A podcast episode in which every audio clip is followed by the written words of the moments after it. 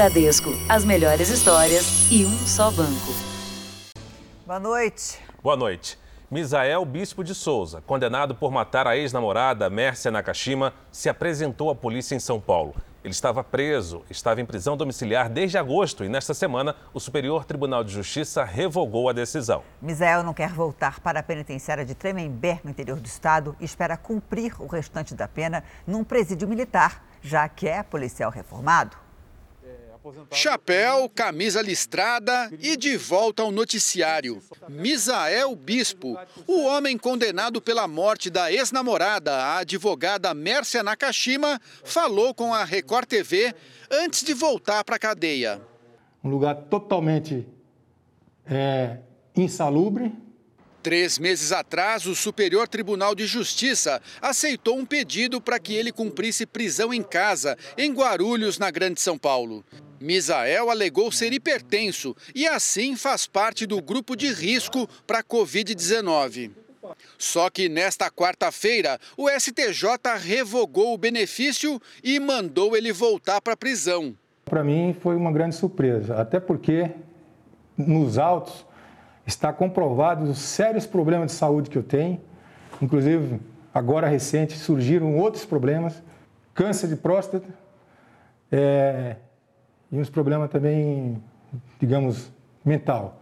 Misael esteve hoje na delegacia e fez exame de corpo de delito. Ele foi condenado a 22 anos e 8 meses de prisão.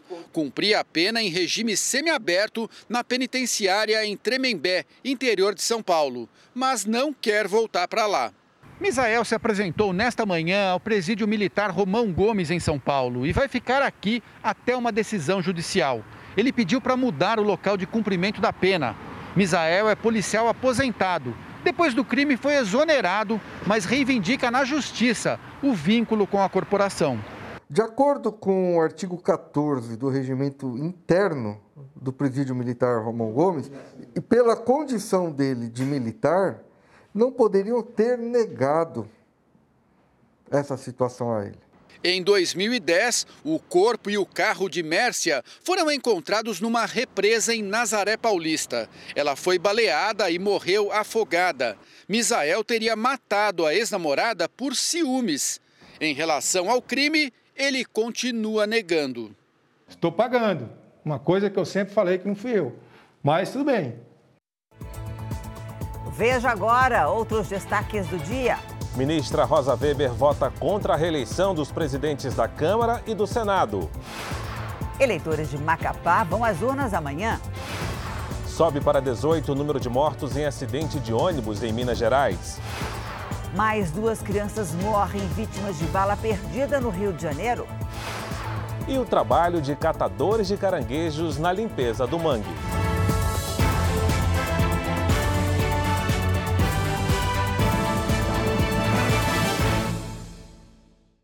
Oferecimento Bradesco, as melhores histórias e um só banco.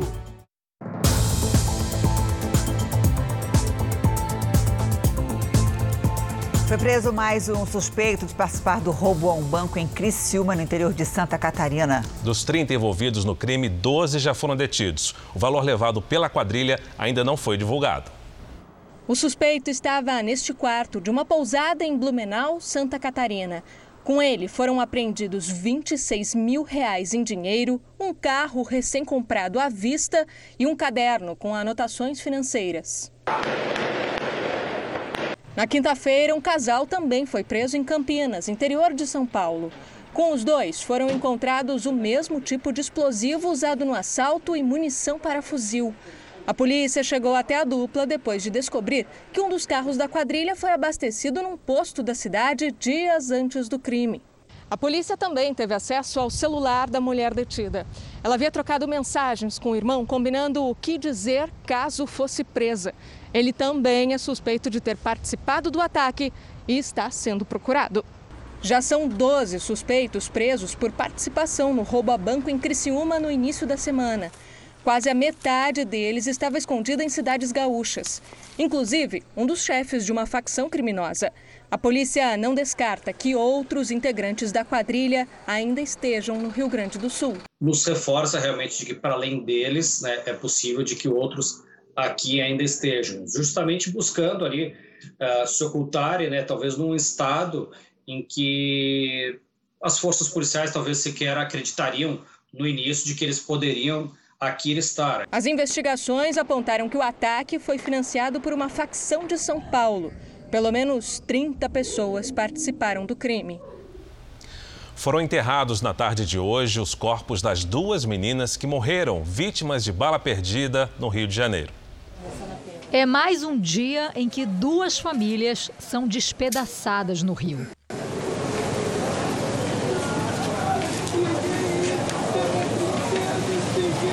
As primas Emily Vitória dos Santos, de 4 anos, e Rebeca Beatriz dos Santos, de 7, brincavam na porta de casa em Duque de Caxias, na Baixada Fluminense, quando foram ouvidos disparos. As duas foram atingidas por balas perdidas e não resistiram. Testemunhas contaram que policiais teriam dado ordem para uma moto com um homem parar. Ele não obedeceu e os PMs atiraram. Não teve confronto. Se tivesse, eu falaria, eu sou mulher suficiente para falar assim, não teve confronto sim, minha neta estava brincando na rua sim, ela saiu na rua assim na hora e foi baleada. Não foi. Ela estava brincando no canto, na calçada. A PM nega que tenha feito os disparos. A Emily era filha única. Daqui a duas semanas iria completar cinco anos. Estava animada com a primeira festa de aniversário que a família estava organizando para ela. Hoje, a menina foi enterrada com o vestido que iria usar na comemoração. Eu vi elas nascer, praticamente. Entendeu? Eu vi elas nascer. Não tem palavras para elas. Vai fazer falta. Com a morte de Emily e Rebeca, subiu para 22 as crianças atingidas por balas perdidas na região metropolitana do Rio. Oito morreram. Para familiares e amigos, ficam as lembranças de duas crianças que tiveram a vida e os sonhos interrompidos pela violência. E agora? O que a gente faz? O que a gente vai fazer com. Sempre temos menos duas meninas na família. Eu estou tentando descobrir agora como é que uma pessoa. Como é que ele está conseguindo dormir. Porque eu não consigo. Já são 18 mortos no acidente com o ônibus que caiu de um viaduto em Minas Gerais. Uma mulher que sobreviveu contou que pulou do veículo e depois desmaiou. Seis vítimas da tragédia com ônibus na BR-381 em Minas Gerais passaram a noite após o acidente no albergue municipal de João Molevade. Entre elas, a dona Solange, de 50 anos, que saiu de Paraconha, em Alagoas, com destino a São Paulo. Corri para frente. Não corri para frente para a porta, que eu os pessoal pulando. Quando eu pulei também, foi pá, eu caí. Aí eu caí, bati isso aqui e desmaiei. A Aline é filha da Solange e veio de São Paulo buscar a mãe assim que soube da tragédia pela televisão. Sabia que ela estava vindo, ela me ligou 20, meia hora antes, informando que ela já estava chegando em Valadares. Aí logo em seguida me informaram que tinha acontecido o um acidente no ônibus. Aí eu fui ver na televisão, Assim que eu visualizei, eu reconheci o logo do ônibus. Em seguida, já tentei ligar para ela, não consegui mais. A Jailma também passou a noite no abrigo após receber alta no hospital. Ela e o filho não conseguiram sair do ônibus a tempo. E eu acordei ele que ele estava dormindo, mas foi muito rápido, eu nem consegui segurar. A gente caiu junto. Do abrigo, ela foi levada de ambulância para o Hospital João 23, em Belo Horizonte, onde está o filho dela, de 11 anos. Ela contou que o menino fraturou o crânio e está em estado grave. Eu preferia ele estar tá aqui eu estar tá lá. Na manhã deste sábado, mais uma pessoa morreu. Um homem de 59 anos e elevou para 18 o número de mortos. Segundo o último levantamento da Secretaria de Estado de Governo, 23 pessoas ficaram feridas, três não se machucaram. A Polícia Civil de Minas Gerais instaurou um inquérito para apurar as causas do acidente. O ônibus saiu de Alagoas com destino a São Paulo. E segundo a Agência Nacional de Transportes Terrestres, o veículo não tinha autorização para transportar passageiros. Antes do acidente, um dos passageiros gravou parte da viagem. O clima dentro do ônibus era de aparente tranquilidade. Ninguém parecia imaginar o que ia acontecer. E dois motoristas estavam no ônibus e se revezavam na direção, segundo a polícia. Um deles morreu no acidente. O outro pulou antes da queda e ainda não foi encontrado. A investigação busca detalhes sobre esse acidente. A perícia no local do acidente já foi concluída. O relatório apontou que o ônibus perdeu o controle em uma subida e voltou de ré. Cinco pessoas conseguiram pular do veículo, que ainda teria batido em um caminhão antes de cair do viaduto de uma altura de 35 metros. Primeira colisão com a porção traseira do veículo a 26 metros. Depois ele teve um movimento longitudinal e colidiu novamente a 34 0,5 metros da ponte, permanecendo nessa, nessa posição. O tacógrafo do ônibus está sendo analisado para saber a velocidade no momento do acidente. As condições mecânicas do ônibus também serão avaliadas. Segundo a polícia, pelo menos dois motoristas se revezavam na direção do ônibus na viagem entre São Paulo e Alagoas. Um deles morreu no acidente, o outro pulou do veículo e ainda não foi localizado. São informações contraditórias com relação a dois ou três motoristas um motorista com certeza faleceu no local. Três vítimas já foram identificadas. O trabalho de liberação dos corpos está sendo feito aos poucos. Todas as vítimas fatais já estão no Instituto Médico Legal, Dr. André Roquete, aqui em Belo Horizonte e todas as vítimas fatais já foram necropsiadas. O Tribunal de Justiça de Minas Gerais vai disponibilizar um posto avançado de identificação para emissão da certidão de óbito.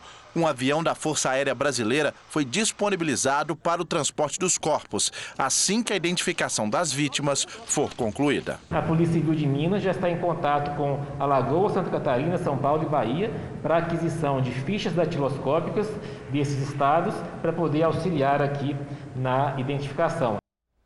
Do Rio Grande do Sul, um terapeuta foi preso pela segunda vez este ano. A acusação é de crime sexual praticado contra duas mulheres. Rogério Pisato, de 35 anos, foi preso preventivamente em Canoas, após a investigação apurar que ele mantinha contato sexual com as vítimas, alegando que faria parte do tratamento.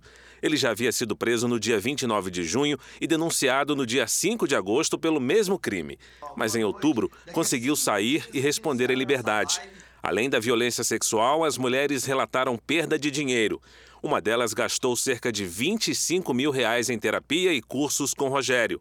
No total, 10 mulheres procuraram a polícia para denunciar as práticas ilegais. A defesa de Rogério informou que vai recorrer da decisão. Com o avanço da pandemia no Brasil, todo cuidado é pouco para evitar a contaminação. Além de lavar as mãos sempre que possível, é importante limpar as rodinhas dos carrinhos de feira e de bebê. A gente sabe que o vírus está circulando por aí, mas que ele fique fora de casa. A Thelma leva a Giovana para passear no carrinho, mas na volta a desinfecção é completa. Sapatos do lado de fora e álcool 70% em tudo. Nem as rodinhas escapam. Estou nessa, tacando álcool, lavando mão e tacando álcool. Além da transmissão do coronavírus pelo contato direto, pelas mãos, pelas gotículas de saliva, o contato também pode acontecer por meio de superfícies ou por objetos contaminados. Em um momento em que os casos da Covid-19 estão aumentando, vale ficar de olho e não dar brecha para o vírus.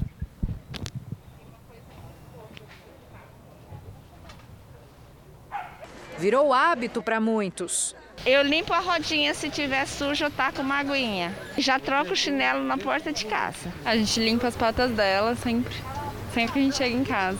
A limpeza é simples. O mais importante mesmo é você saber que não precisa produto mirabolante para fazer a desinfecção. Basta um paninho com álcool 70, já está suficiente. Na hora de sair, melhor levar o mínimo. Ser o mais econômico possível no tempo que você vai ficar nesses locais, sempre de máscara. E voltar em segurança. Se considera neurótica? É, eu, eu, eu, perto de outras amigas que estão mais desencanadas, que eu fico, meu Deus, como? Então eu acho que sim. Mas está dando certo, graças a Deus ninguém aqui ficou dodói. Então vamos aos números de hoje da pandemia. De acordo com o Ministério da Saúde, o país tem 6 milhões 577 mil casos de Covid-19. São mais de 176 mil mortos. Foram 664 registros de mortes nas últimas 24 horas. Também entre ontem e hoje, quase 17 mil pessoas se recuperaram. No total, já são 5 milhões 761 mil pacientes curados e 639 mil seguem em acompanhamento. Nesta semana, o governo de São Paulo anunciou a volta do estado à fase amarela. O horário do comércio, por exemplo, foi reduzido para evitar aglomeração. Mas hoje, a determinação não deu resultado, não. Muita gente ignorou a decisão e foi às compras. Na 25 de março, uma das principais regiões de comércio popular da capital, uma multidão tomou conta da rua. Às vésperas do Natal, o clima agitado das compras de fim de ano voltou. Na fase amarela, shoppings, bares, restaurantes e comércios de rua só podem funcionar 10 horas por dia, com 40% da capacidade. Medidas para evitar aglomerações não funcionaram, pelo menos na 25 de março. Os navios de cruzeiro também não atracaram este ano no Brasil por causa da pandemia. Só o Rio de Janeiro deixou de receber 20 mil passageiros por dia. Mas o setor planeja a retomada. Os turistas começam a garantir os bilhetes para viagens cheias de protocolos de segurança. Um cais solitário e silencioso. Uma cena rara, quase um quilômetro de extensão do pier completamente vazio. Estamos no meio da temporada de cruzeiros marítimos aqui no Rio de Janeiro. Aqui deveriam estar circulando pelo menos 20 mil pessoas, mas o cenário é muito diferente. Ao longo de todo o cais, pelo menos três navios deveriam estar atracados, mas o que a gente vê é desilusão, prejuízos, dúvidas e incertezas. O desembarque de milhares de turistas faz falta. As cifras da temporada 2019-2020 passaram dos 2 bilhões de reais no país. Sem esses grandes grupos, o comércio perde e os empregos desaparecem. Mais de 33 mil pessoas trabalhavam com cruzeiros. Com fronteiras ainda fechadas e o avanço da Covid-19, os cruzeiros ainda estão suspensos. As saídas dos portos brasileiros dependem da aprovação da Anvisa. A previsão é que haja um retorno de pelo menos dois navios a partir do dia 16 de janeiro. Isso, é claro, com todas as regras definidas pela, pela Anvisa, em conjunto com o setor de, de marítimo, mas essa é a previsão e a gente está acreditando nisso. Nove navios estavam previstos para chegar ou partir desse pier. Mas uma das empresas declarou falência por causa da pandemia. Outra desistiu de oferecer pacotes. A única que ainda planeja ir ao mar preparou dois navios. Quando autorizados, eles partirão de Santos e aqui do Rio com segurança reforçada para tripulantes e passageiros que só embarcarão depois de apresentarem testes de Covid-19. Tiago é o que os turistas chamam de cruzeirista. Ele já tem planos para ver essas adaptações de perto. São mais de 15 viagens em alto mar para contar. Sabe o tamanhozinho da criança? Antes da pandemia, o bancário já havia planejado cinco cruzeiros. Ele conseguiu remarcar um deles. Eu remarquei agora para Argentina novamente. Eu tive a sorte de ser a primeira, marcar na primeira saída, né, que está prevista aí para o dia 16 de janeiro, que é um cruzeiro para o Prata. Se em 2020 o Capixaba passou recordando as viagens com as fotos, para o ano que vem os bilhetes já estão comprados. A gente já tem ciência dos protocolos sanitários que serão adotados a bordo. Vai ser um cruzeiro um pouco diferente, mas com certeza vai dar para a gente aproveitar bastante ainda. E na corrida para garantir a vacina contra o coronavírus, o Brasil não está numa boa posição. Enquanto muitos países abrem o leque de opções e garantem o medicamento em vários laboratórios, aqui no Brasil o processo está atrasado.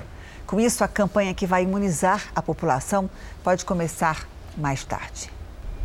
Se a gente pudesse fazer uma analogia da corrida pela vacina, seria como uma disputa de cavalos. A largada já foi dada, e enquanto muitos países apostaram em vários competidores ao mesmo tempo para garantir o pódio, o Brasil ficou para trás. Apostou em poucos cavalos. Países da América Latina, como México, Chile, Peru, Costa Rica e Equador, juntos, já compraram 60 milhões de doses da vacina produzida pela americana Pfizer em parceria com a empresa alemã BioNTech, a primeira do mundo a receber um registro de eficácia. Ao lado dos nossos vizinhos, nessa corrida, estão União Europeia, Reino Unido, Japão e Estados Unidos, que também já garantiram a compra da vacina. O governo federal, por enquanto, aposta na vacina de Oxford, em parceria com a Fiocruz, que ainda vai passar por mais estudos para verificar a eficácia. Se a gente colocar todos os nossos ovos em uma única cesta e essa cesta quebrar ou os ovos caírem, realmente a gente vai ficar um pouco para trás. E pensando nisso, né, como a gente pode falar sobre quais as diferenças entre as vacinas, então, uma tem uma tecnologia que é mais interessante, uma outra a gente domina. Talvez aquela outra vacina sirva melhor para um certo grupo. E aí a gente vai conseguindo, pela demanda que a gente vai ter, várias opções para distribuir para locais diferentes, para pessoas diferentes. E pensando na logística, então a gente consegue englobar tudo isso no plano de ação de imunização da população.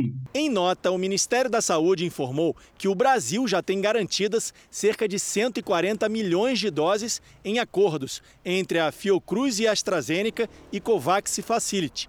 Disse ainda que as vacinas serão compradas depois da aprovação da Anvisa. Hoje, o Conselho Nacional de Secretários de Saúde publicou um pedido para o governo federal adquirir todas as vacinas contra a Covid-19 com eficácia e segurança comprovadas. São muitas as opções, cada uma com uma tecnologia diferente. A vacina russa Sputnik, a de Oxford e a da farmacêutica Janssen trabalham com o chamado vetor viral, que é quando os cientistas usam a carcaça de um vírus de uma outra doença, combinada com uma parte do vírus da Covid-19, para provocar a produção de anticorpos. Já as farmacêuticas Pfizer e Moderna usam a tecnologia de extrair somente o RNA do vírus, o código genético, para desenvolver a imunização. A vacina do Instituto Butantan, em parceria com a chinesa Sinovac, trabalha com o vírus inteiro, inativo. E as farmacêuticas Sanofi e GSK escolheram uma técnica de proteína recombinante, que é quando se usa na vacina apenas uma pequena parte do vírus, a proteína. O fim dessa corrida ainda é uma incógnita. Além do Reino Unido, nenhum outro país comprador aprovou a imunização até agora. Mas quem já comprou as doses da vacina deve receber o carregamento até o fim desse mês. E as campanhas de vacinação podem começar no mês que vem. Mas, ao que tudo indica, o Brasil não vai cruzar essa linha de chegada tão cedo. O atraso na decisão de qual vacina investir pode prejudicar o Brasil, inclusive na estratégia de imunização. A gente não tem nenhuma vacina pronta ainda para realmente de tá usar aqui no Brasil. Então, antes de pensar quem que vai vacinar, aonde que vai transportar, tem que saber qual a vacina que a gente vai utilizar aqui no Brasil. O sábado foi de protestos violentos em várias cidades da França. Manifestantes entraram em confronto com a polícia e provocaram destruição. Mais de 70 pessoas foram detidas. A fumaça dos carros incendiados fez o dia parecer noite na capital, Paris. Os manifestantes improvisaram barreiras com placas de ferro e montaram barricadas, ateando fogo em objetos para bloquear a passagem dos policiais. Nesta imagem, a polícia tenta dispersar um grupo e um agente é atingido pelas costas. Os policiais se defenderam com bombas de gás e balas de borracha. Também fizeram cordões para impedir o avanço dos manifestantes. Os feridos no confronto tiveram que ser atendidos no meio da rua. Lojas, pontos de ônibus e caixas eletrônicos foram vandalizados. Foi o terceiro sábado consecutivo de protestos contra um projeto de lei que, entre outras medidas, proíbe a gravação e a divulgação de imagens de ações policiais. Segundo os manifestantes, essa decisão contribui para a impunidade dos agentes que cometem abusos. Já os defensores do projeto de lei dizem que a medida foi criada para proteger a identidade daqueles que protegem a população, para que não sejam expostos nem suas famílias em redes sociais, por exemplo. O Congresso argentino converteu em lei uma proposta de imposto sobre grandes fortunas. O projeto pretende arrecadar cerca de 15 bilhões de reais para financiar a luta contra a pandemia, além de combater o terceiro ano de recessão no país. A cobrança será de 2% sobre fortunas acima de 12 milhões e 600 mil reais. A medida afeta 12 mil pessoas. O imposto de caráter extraordinário será cobrado uma única vez. Ainda nesta edição, a quarentena provocou aumento nos acidentes domésticos com crianças. E também nossos repórteres colocam o pé na lama para mostrar o trabalho dos catadores de caranguejo na preservação da natureza.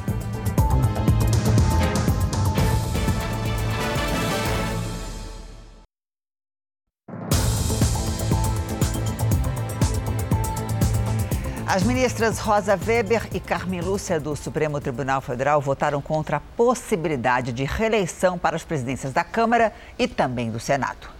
A ministra Rosa Weber seguiu o voto do ministro Marco Aurélio Melo ela foi a terceira a se posicionar contra a possibilidade de reeleição dos presidentes da Câmara e do Senado. Rosa Weber disse ser inadmissível a medida e que, de acordo com a Constituição, é necessário afastar qualquer possibilidade que permita a recondução dos atuais presidentes do Congresso aos mesmos cargos na eleição imediatamente subsequente. Carmen Lúcia também já havia se posicionado contra a mudança, defendendo ser inconstitucional. Outros ministros se posicionaram de forma diferente. Até o momento, o placar está em 5 a 3 a favor da reeleição. Ainda faltam três votos: dos ministros Luiz Roberto Barroso, Edson Fachin e do presidente da Suprema Corte, Luiz Fux. Eles têm até o dia 14 de dezembro para se posicionarem no plenário virtual. Nesse sistema, eles apenas depositam o voto sem maiores explicações. Os mandatos de Rodrigo Maia na presidência da Câmara e de Davi Alcolumbre na presidência do Senado terminam em fevereiro do ano que vem. A Constituição Federal, no artigo 57, impede a reeleição dos presidentes das casas legislativas dentro de uma mesma legislatura. A atual começou em 2019 e vai até 2023. Juristas ouvidos pelo Jornal da Record são enfáticos em dizer que a Constituição não permite a recondução dos presidentes. Pelo texto constitucional, fica claro aí uma vedação a essa intenção de uma eventual reeleição dos atuais ocupantes dos cargos. O texto de 1988 veda expressamente qualquer tipo de recondução, seja ele dentro da mesma legislatura ou entre uma legislatura e outra. Foi criada uma campanha mundial sobre a importância da vacinação contra o HPV. O vírus sexualmente transmissível pode provocar câncer de colo de útero. Aponte a câmera do seu celular para o QR Code que aparece aí na tela e saiba como se prevenir.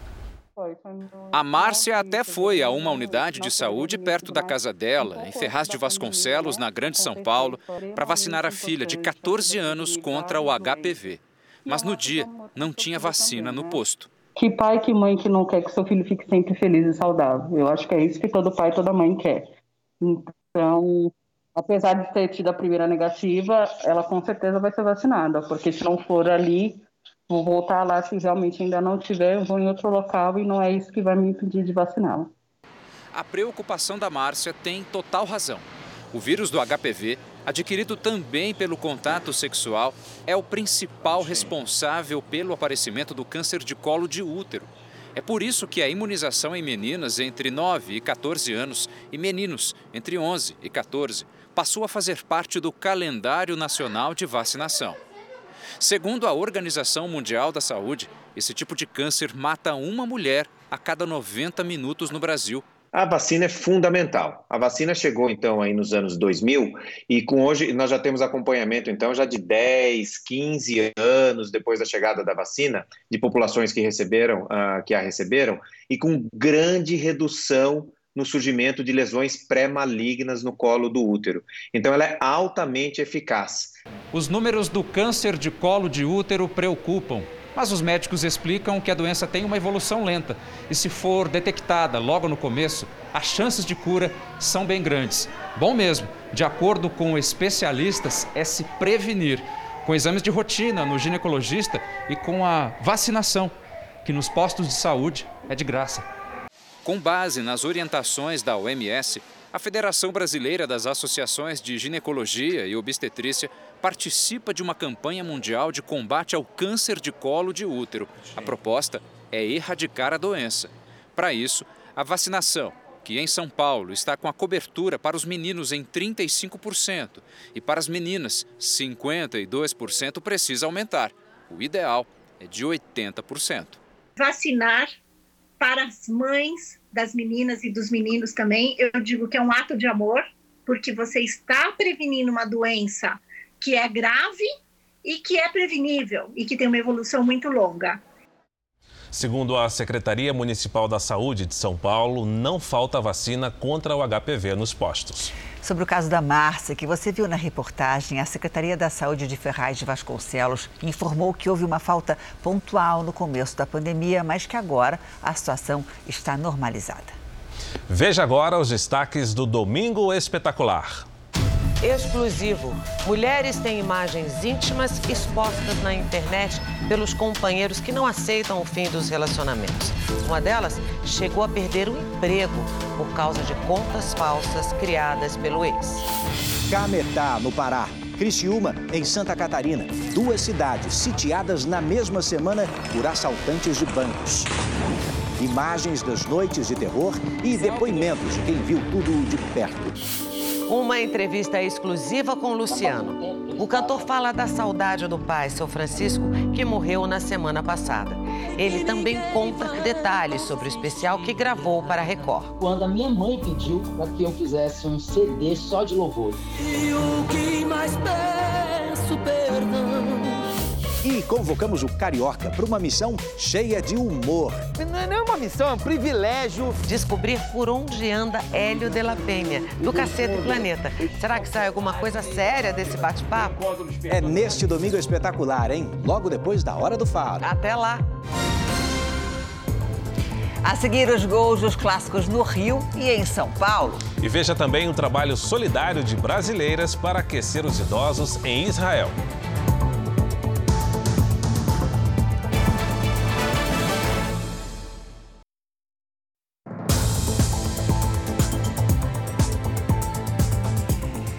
Causa da pandemia e do isolamento social, aumentou o número de acidentes domésticos entre as crianças. Os mais comuns são queimaduras, cortes e fraturas. Por conta da pandemia, Vanessa está trabalhando em home office e foi justamente em casa que aconteceu o acidente que deixou Helena quatro dias internada. A menina de um ano teve 7% do corpo queimado com água fervendo. Do nada ela apareceu, veio com tudo. Ela veio e jogou. Ela pensou que era coisa para beber. E pelo fato que ela sentiu um pouquinho queimada, ela se assustou e caiu com tudo. Aí pegou bastante a parte do tórax dela. Outras mães também passaram pelo susto de Vanessa. Entre março e setembro deste ano, os hospitais do SUS registraram mais de 4 mil atendimentos de crianças e adolescentes com queimaduras. Também teve casos de intoxicação e o mais frequente, fraturas. No Hospital de São Paulo, especializado em crianças, os casos de acidentes domésticos cresceram cerca de 15% durante a pandemia. Teve muito acidente dentro de casa e acidente com os próprios objetos da casa. Uh, teve muitos cortes também. De todos os acidentes, o principal foi uma queda da própria criança. Né? Ela tropeçou em alguma coisa, em algum objeto, se for pensar que essa criança está confinada. Então, o principal foi uma queda simples. É do portão que a Tatiana fica de olho nos filhos, já que não é raridade histórias de acidentes enquanto eles brincam. Da última vez, Henrico e Daniel lutavam, até que ele caiu no chão, quebrou o dente e machucou a boca toda. Logo, Tatiana ouviu. Mamãe, o Daniel ele caiu e quebrou o dente. Meu Deus do céu, comecei a tremer, né? Cheguei lá, dava nem para ver, a boca toda ensanguentada, o dente quebrado assim na lateral. O estrago foi reparado dias depois e a mãe também reparou os nervos para enfrentar o que vem pela frente, as férias. Eu gosto de brincar de pega-pega lá fora. Também eu gosto muito de brincar de bicicleta. Você gosta de correr, pelo jeito, né? Sim. Em Salvador, comerciantes pensam em maneiras de impedir os assaltos, já que as câmeras de segurança não intimidam mais ninguém. Segundo especialistas, o equipamento só serve para ajudar a polícia a identificar o assaltante. Os criminosos rendem o entregador e os clientes da hamburgueria. Nessa mesa levam tudo. Em menos de 30 segundos, roubam cinco celulares e vão embora. Em uma lanchonete, o assalto termina em morte. O cliente se assusta e o ladrão atira. O engenheiro Luan Silva Simões, de 29 anos, morre na hora. Na porta desse supermercado, o cliente guardava as compras no porta-malas, quando os criminosos chegaram e roubaram o carro dele. Na fuga, ainda bateram em outro veículo estacionado. Aqui, o assalto acontece em um salão de beleza. O ladrão rende quatro mulheres e leva celulares e bolsas. Em todos esses episódios, os crimes foram registrados por câmeras. Esse tipo de monitoramento se espalhou pelos comércios do país na esperança de que intimidaria os criminosos. Mas em muitos casos, acabou sendo apenas um gasto a mais para os comerciantes. Há um ano, Rogério e outros três empresários dessa rua se reuniram e investiram R$ 2.800 para comprar quatro câmeras de vigilância esperavam uma queda no número de assaltos aos estabelecimentos, mas isso não aconteceu. Foram quase 10 nesse período. Todos se juntaram para que houvesse um benefício coletivo. Infelizmente, não surtiu o efeito esperado. Especialistas lembram que as câmeras podem ser muito úteis para os inquéritos policiais. O problema é que nem sempre há investigação adequada. Os roubos são crimes pouco esclarecidos ainda pelas polícias de todo o Brasil porque não há um banco de dados nacional eficiente para a identificação dessas pessoas.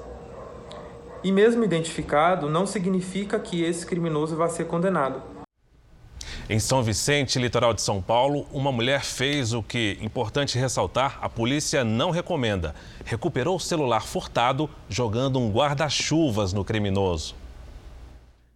O homem de blusa vermelha na bicicleta pega o celular da mão da mulher.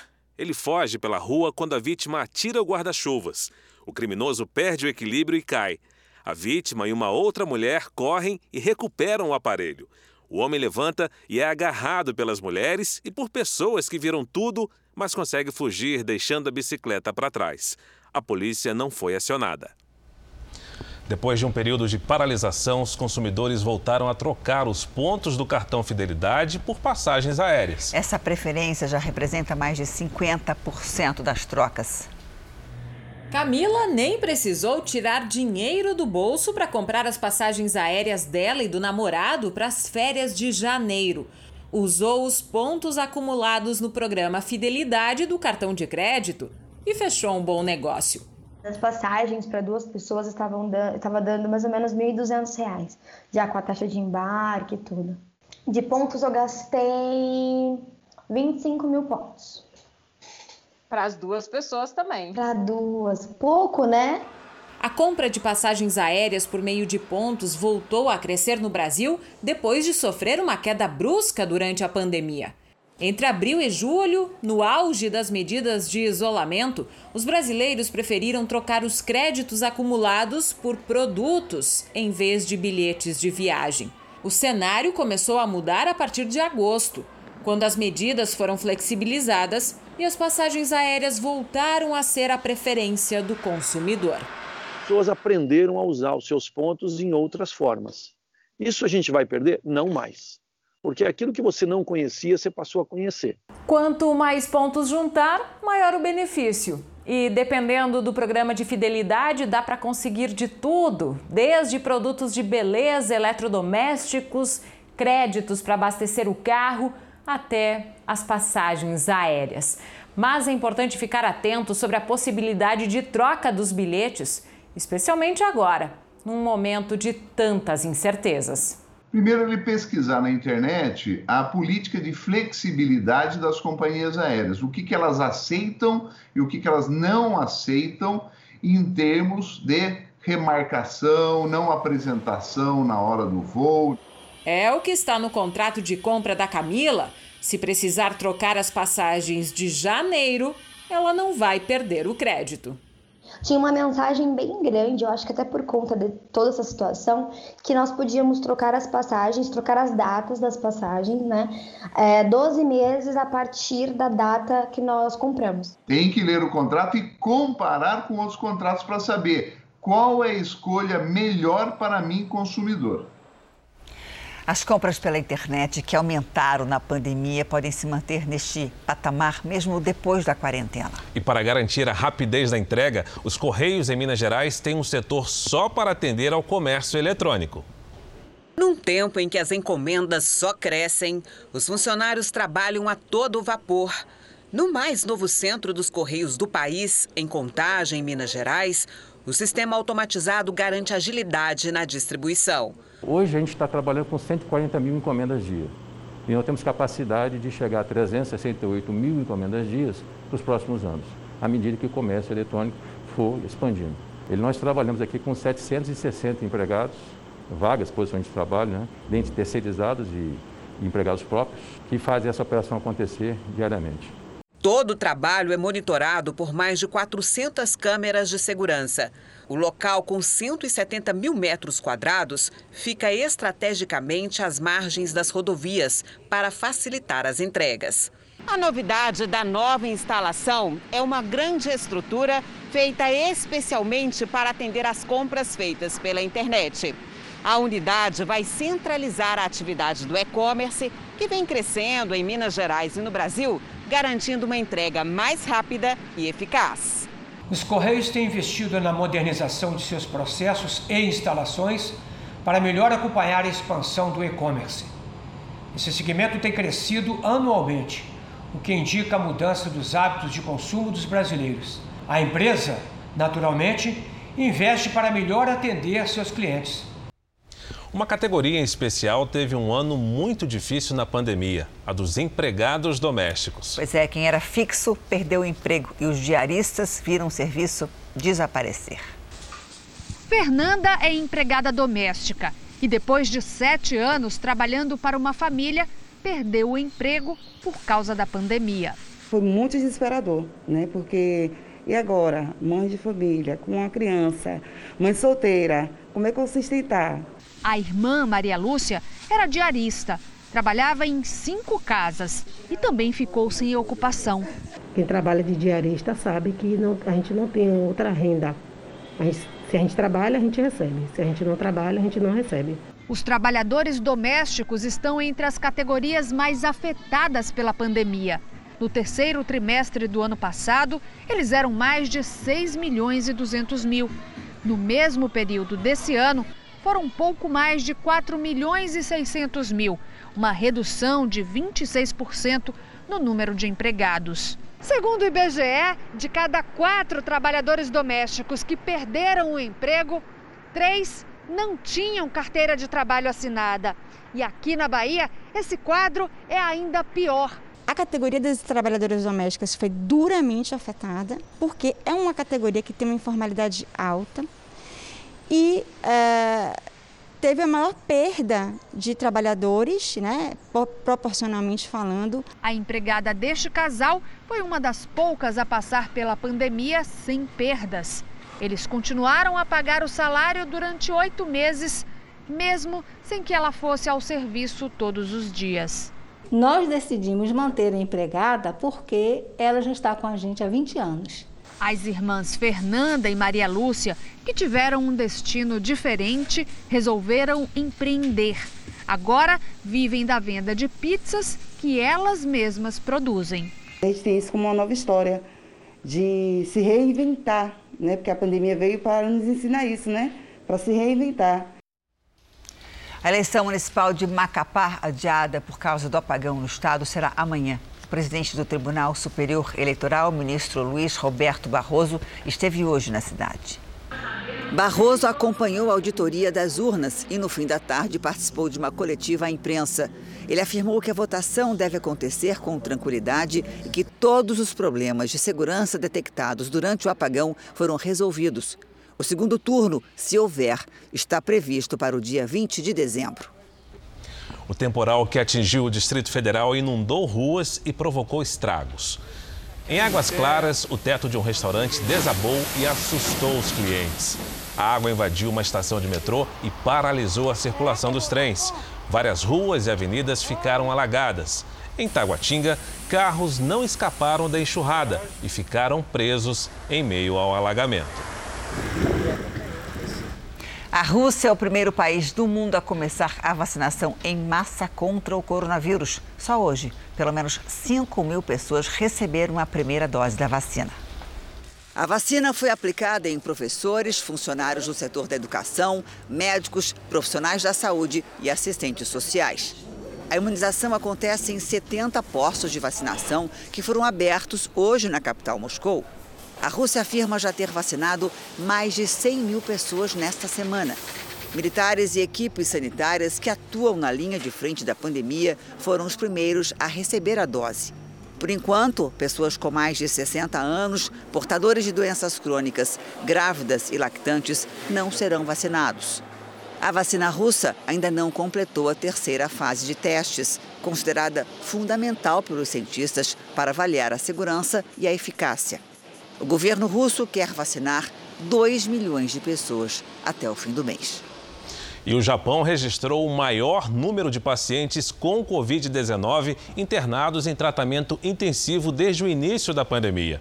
Nós vamos a Tóquio com a correspondente Silvia Kikuchi, que tem as informações. Bom dia para você aí, Silvia.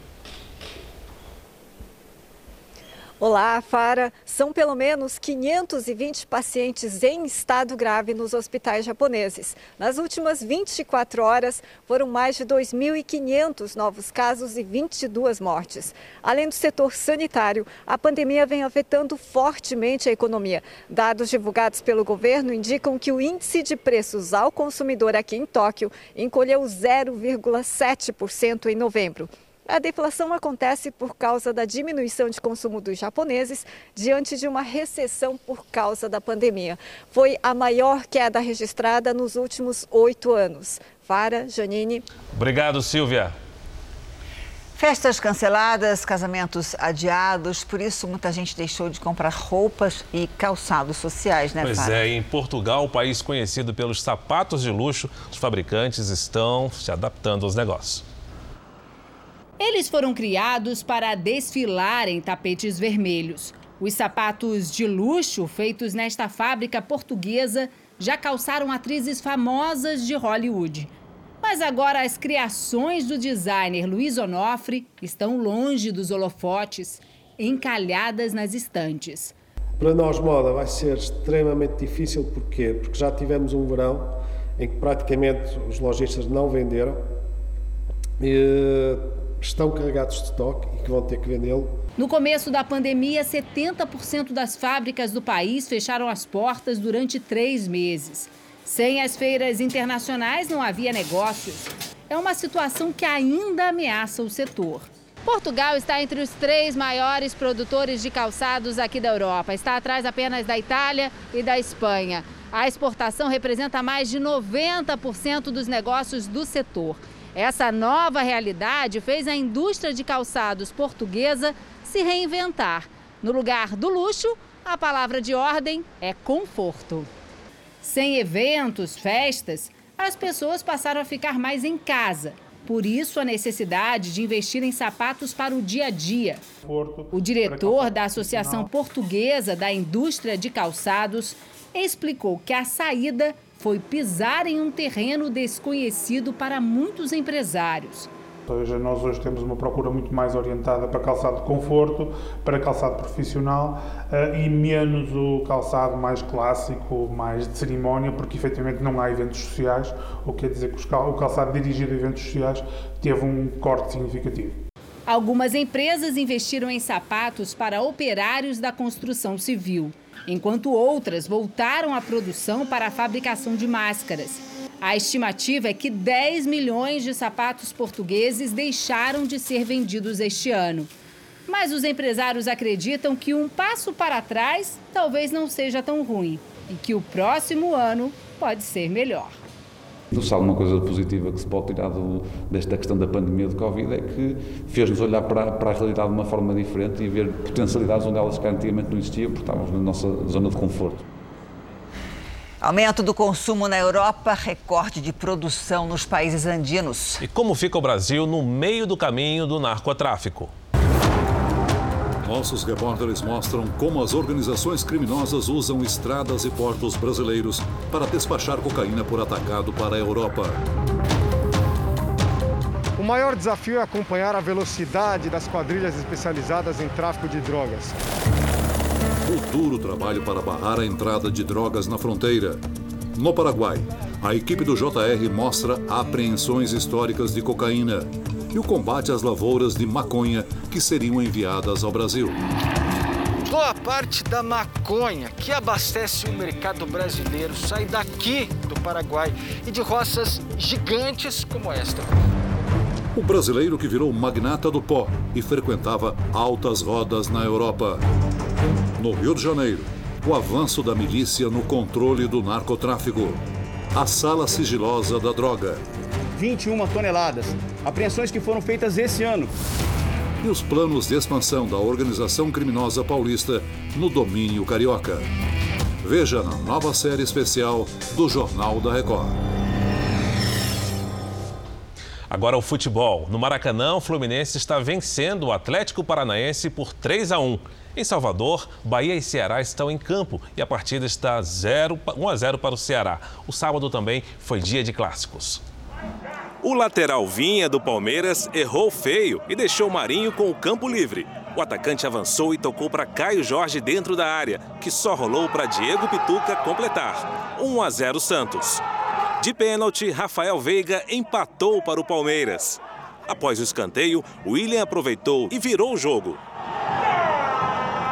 Mas o Santos empatou com o Marinho. O atacante errou no primeiro lance, mas na segunda chance ele dominou, ajeitou de cabeça e chutou forte. Final na Vila Belmiro, Santos 2, Palmeiras 2. No Rio, o Flamengo derrotou o Botafogo por 1 a 0. Gerson pressionou a saída de bola, roubou e tocou para Everton Ribeiro bater colocado e marcar o único gol da partida. Nos Estados Unidos, dois atletas com deficiência quebraram recordes e abriram portas para a inclusão no esporte.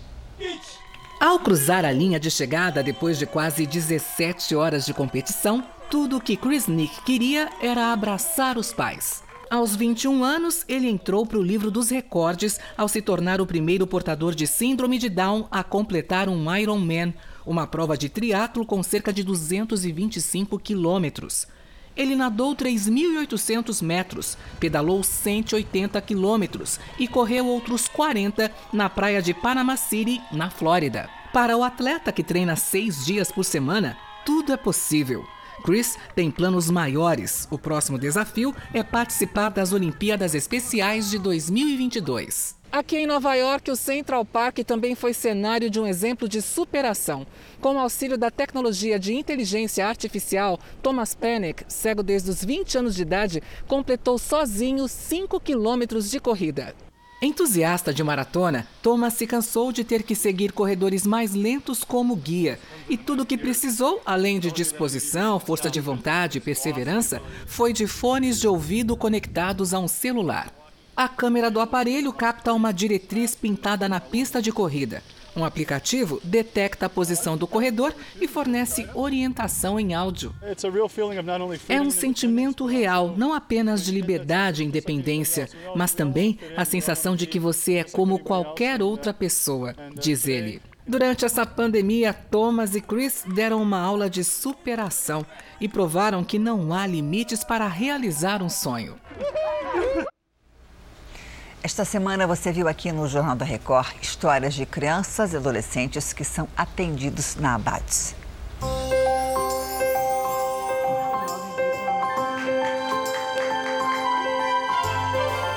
Aos 13 anos, Soraya não fala e não escreve, mas desde que passou a frequentar a escola especial da Abades, vem alcançando devagar a autonomia. O Leonardo, que tem síndrome de Down, encontrou na música uma forma eficiente de expressão. Josefa tem duas filhas com deficiência intelectual. O acesso ao tratamento adequado transformou a vida das meninas, que hoje são mais independentes. Já o Guilherme segue fazendo as aulas online durante a pandemia e melhorando a cada dia. A Elaine ainda está aprendendo a ler e a escrever, mas isso não a impediu de conseguir um emprego. Ela vai ao trabalho seguindo por letras e números de ruas, ônibus e metrôs. Você também pode ajudar outras crianças com deficiência intelectual a ter um tratamento adequado. Veja como participar da campanha da Abades. Quem quiser ajudar, pode entrar nessa corrente do bem e doar o valor que você puder. É só ligar para 0500 508 0707 para doar 7 reais. 0500 508 0720 para doar 20 reais. 0500 508 0740 para doar 40 reais. Ou você pode doar qualquer outro valor através do site que está na tela. Se preferir, aponte o seu celular para esse QR Code e você vai ser direcionado para a doação. Ajude a Abades a construir uma sociedade mais inclusiva. Abrace essa causa. Abrace a Abades. Um projeto para aquecer o corpo e o coração dos idosos. Em Israel, brasileiras se reúnem para fazer mantas de crochê e tricô para doar a asilos. Quadradinhos de crochê e de tricô, que juntos viram mantas e cobertores. Para cada quina, você tem que fazer dois joguinhos de três. Duas vezes por semana, as voluntárias se encontram em um cantinho no parque na cidade de Netânia, a meia hora de Tel Aviv. 40 brasileiras fazem parte do grupo. A gente se encontra, uma faz um cafezinho brasileiro de Equador, a outra traz um bolo. Essa é a Leia Levy Cohen, a organizadora do projeto que mostra o resultado do trabalho das voluntárias. Esse é o exemplo de uma das mantas que nós fazemos para a gente levar carinho para os nossos velhinhos mesmo, né? Eles vão colocar nas costas ou eles vão colocar no joelho. A Leia se inspirou no projeto Quadradinhos do Amor, que já existe no Brasil há anos. Mas foi por causa da pandemia do coronavírus, durante o primeiro bloqueio nacional em Israel, que ela decidiu formar um grupo local. A ideia era transformar o confinamento em alguma coisa útil. Para mim isso aqui é uma terapia assim imensa, mas é um bem-estar para nós que acaba fazendo bem-estar para os outros. Nem todas as voluntárias sabiam fazer crochê ou tricô quando começaram. A mais experiente é a Cime. É a Cime. Tem muitas formas de participar, não apenas fazendo crochê. Tem gente que doa lã, dinheiro e até espaço para as voluntárias se abrigarem quando o tempo fecha. Israel tem mais de 24 mil organizações voluntárias ativas e quase 30% de todos os israelenses são voluntários. Tem muita gente que quer ajudar, também muitas pessoas que precisam. E agora que o inverno está chegando, esses cobertores vão ser especialmente importantes. Quadradinho desses tem energia da pessoa que fez.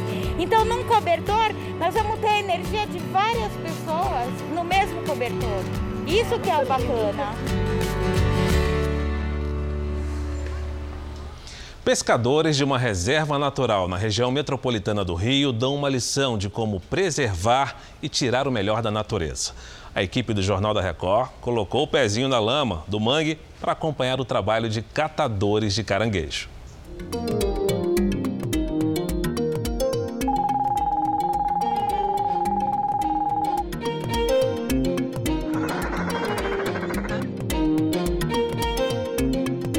Uma floresta beira-mar. A nossa equipe está na parte leste da Baía de Guanabara, a quase 100 quilômetros da capital fluminense.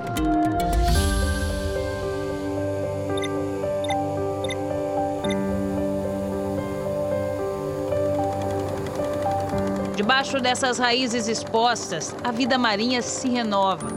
Sobe e desce da maré, ajuda na alimentação e na reprodução de várias espécies.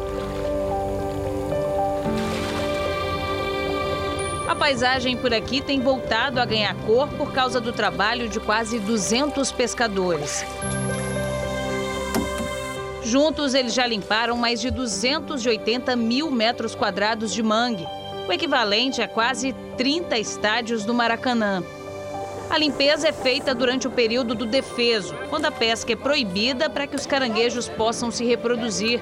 São seis meses em que os pescadores vêm para o mangue para retirar o lixo que se acumula na água e na lama. Até um banheiro químico. É, geralmente a gente encontra muita garrafa PET, seringa, pneu, roda, é, às vezes um carro completo, é, capacete de moto, muita sandália, lâmpada.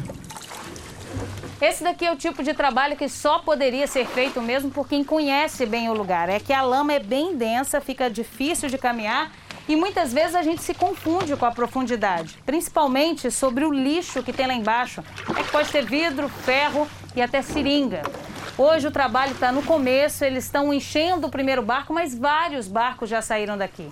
Desde o início do projeto, os pescadores já retiraram do mangue mais de 35 toneladas de lixo que atrapalhavam o desenvolvimento do caranguejo e de tantas outras espécies.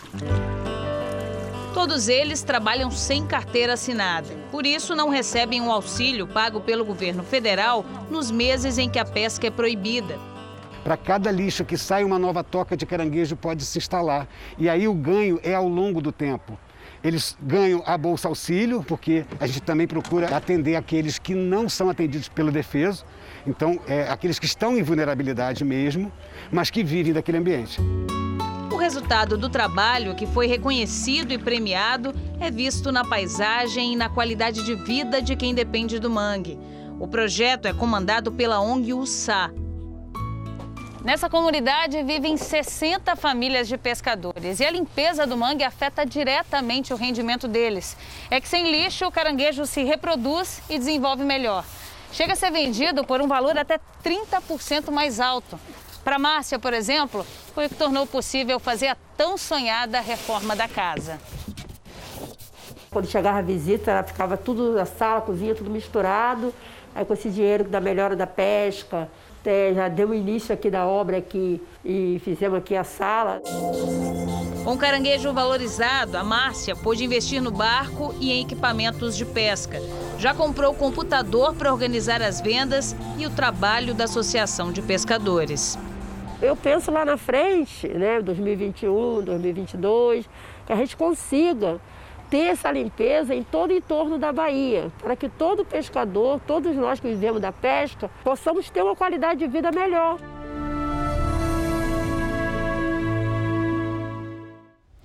O Jornal da Record termina aqui. A edição de hoje na íntegra e também a nossa versão em podcast estão no Play Plus e em todas as nossas plataformas digitais. Continue com Cidade Alerta. Boa noite para você. Um ótimo domingo.